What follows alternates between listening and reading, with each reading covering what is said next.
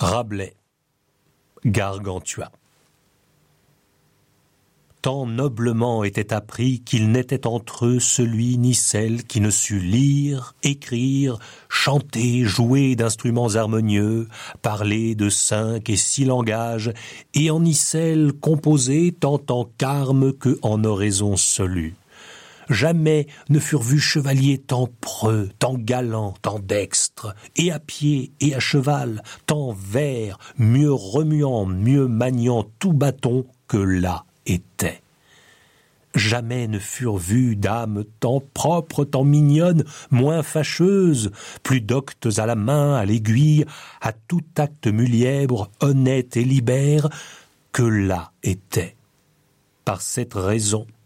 quand le temps venu était que aucun d'Issel abbaye ou à la requête de ses parents ou pour autre cause voulut ici or, avec soi il emmenait une des dames, celle laquelle l'aurait pris pour son dévot, et étaient ensemble mariés.